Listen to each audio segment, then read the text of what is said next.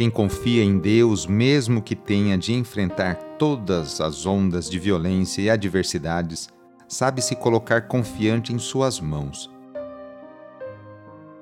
Iniciemos esta oração invocando a Santíssima Trindade. Em nome do Pai, do Filho e do Espírito Santo. Amém.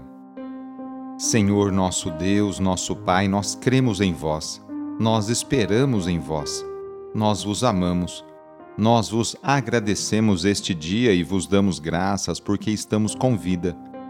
Oferecemos este dia ao Senhor com todas as nossas alegrias e sofrimentos, com todos os nossos trabalhos e divertimentos Guardai-nos do pecado e fazei de nós instrumentos de vossa paz e do vosso amor. Ajudai-nos a observar vossos santos mandamentos. Amém. Neste sábado, dia 11 de março, o trecho do Evangelho é escrito por Lucas, capítulo 15, versículos de 11 a 32. Anúncio do Evangelho de Jesus Cristo segundo Lucas Naquele tempo, os publicanos e pecadores aproximavam-se de Jesus para o escutar. Os fariseus, porém, os mestres da lei criticavam Jesus. Este homem acolhe os pecadores e faz refeição com eles. Então Jesus contou-lhes esta parábola. Um homem tinha dois filhos. O filho mais novo disse ao pai: Pai, dá-me a parte da herança que me cabe e o pai dividiu os bens entre eles. Poucos dias depois, o filho mais novo juntou o que era seu e partiu para um lugar distante. E ali esbanjou tudo numa vida desenfreada. Quando tinha gasto tudo o que possuía, houve uma grande fome naquela região e ele começou a passar necessidade. Então foi pedir trabalho a um homem do lugar que o mandou para seu campo cuidar dos porcos. O rapaz queria matar a fome com a comida que os porcos comiam, mas nem isso lhe davam. Então caiu em si e disse: Quantos empregados do meu pai têm pão com fartura, e eu aqui morrendo de fome? Vou-me embora, vou voltar para meu pai e dizer-lhe: Pai, pequei contra Deus e contra ti.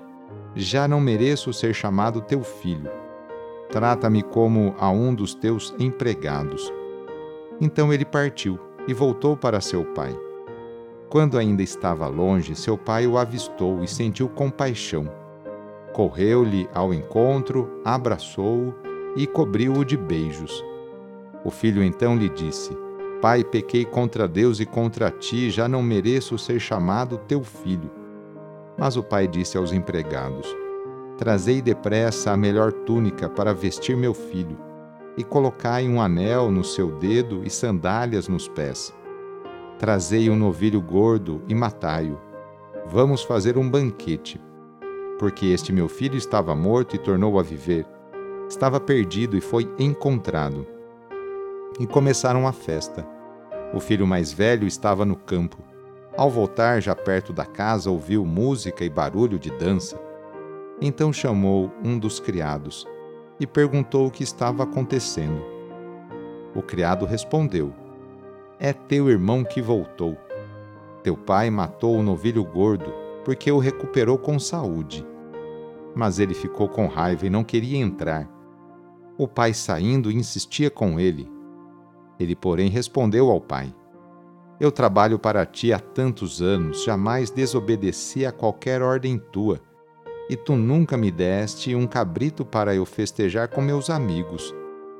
Quando chegou esse teu filho que esbanjou teus bens com prostitutas, matas para ele o novilho cevado. Então o pai lhe disse: Filho, tu estás sempre comigo e tudo o que é meu é teu. Mas era preciso festejar e alegrar-nos, porque este teu irmão estava morto e tornou a viver. Estava perdido e foi encontrado. Palavra da Salvação. No sábado, a Igreja incentiva a rezar de maneira especial e particular por Maria, Mãe de Deus e nossa. Rezemos especialmente também pelas mulheres, aquelas que se levantam cedo para seus afazeres domésticos e também por aquelas que trabalham fora, Muitas delas são o sustento, o esteio para sua família. Lembremos de todas as mulheres grávidas que passam por esta experiência bonita. Rezemos por aquelas que querem engravidar e ser mãe, e também pelas mulheres e famílias que estão esperando a adoção de uma criança. Enfim, pedimos a intercessão da Mãe de Jesus nesta oração para todas as mulheres. E rezemos juntos o Magnificat, junto com Maria. A minha alma engrandece o Senhor e se alegrou meu espírito em Deus meu Salvador, pois ele viu a pequenez de sua serva. Desde agora gerações hão de chamar-me de bendita. O poderoso fez em mim maravilhas e santo é o seu nome. Seu amor de geração em geração chega a todos que o respeitam. Demonstrou o poder de seu braço, dispersou os orgulhosos, derrubou os poderosos de seus tronos e os humildes exaltou de bem saciou os famintos e despediu sem nada aos ricos.